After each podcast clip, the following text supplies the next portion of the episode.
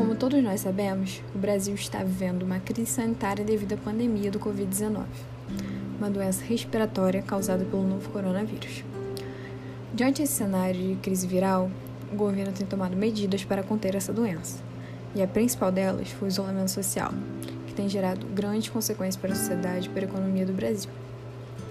Estamos vivenciando uma grande onda de desempregos, e o principal marco desse pico de desemprego foi o fechamento do comércio onde empresas entraram em crises financeiras pela falta de clientes, com isso, não tendo caixa suficiente para pagar seus funcionários, consequentemente vão ter que demitir seus trabalhadores.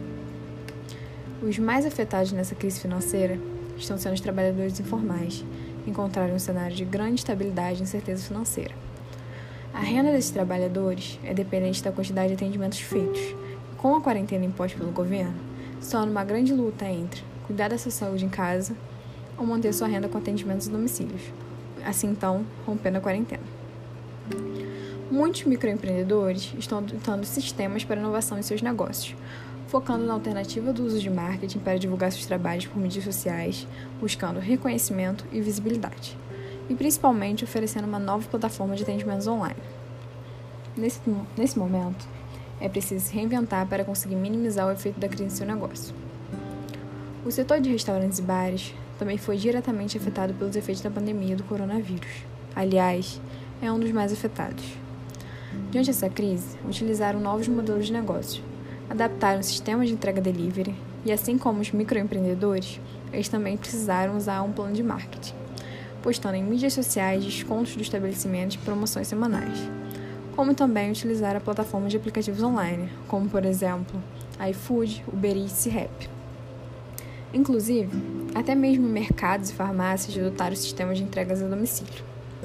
Agora, voltando a falar sobre o comércio, empresas como Submarino, Lojas Americanas e Shoptime estão ampliando seu acesso ao marketplace para que pequenos comerciantes consigam vender seus produtos através da loja online dessas empresas, diminuindo seu estoque e trazendo renda. Essa doença, infelizmente, pegou o mundo de surpresa e tende a provocar grandes danos para a economia de países como o Brasil.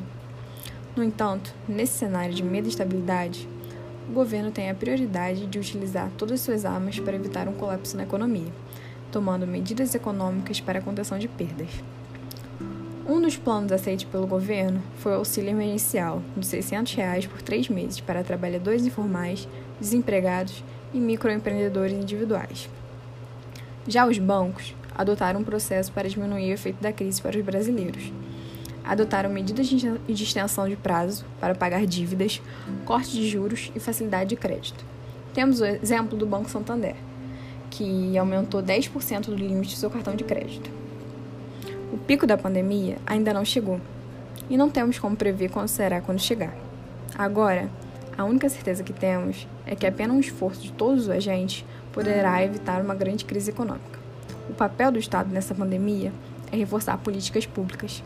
É necessário aumentar gastos e investimentos na saúde e garantir recursos para evitar uma quebra de empresas, evitando uma maior onda de desemprego.